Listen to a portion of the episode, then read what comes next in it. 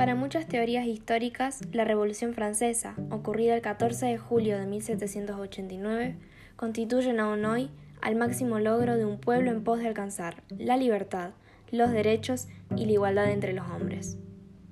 Marcó el fin del absolutismo en Francia e instauró las bases de lo que las naciones aspirarían a ser con el paso de los siglos, democracias consolidadas. Las mujeres y hombres que hicieron posible la Revolución Francesa tenían hambre y estaban hartos de ser tratados como escoria humana.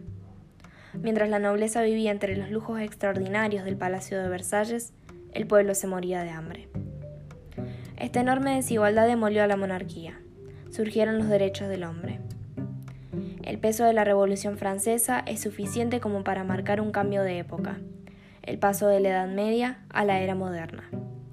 La Revolución Francesa dejó como herencia la libertad de la especie humana.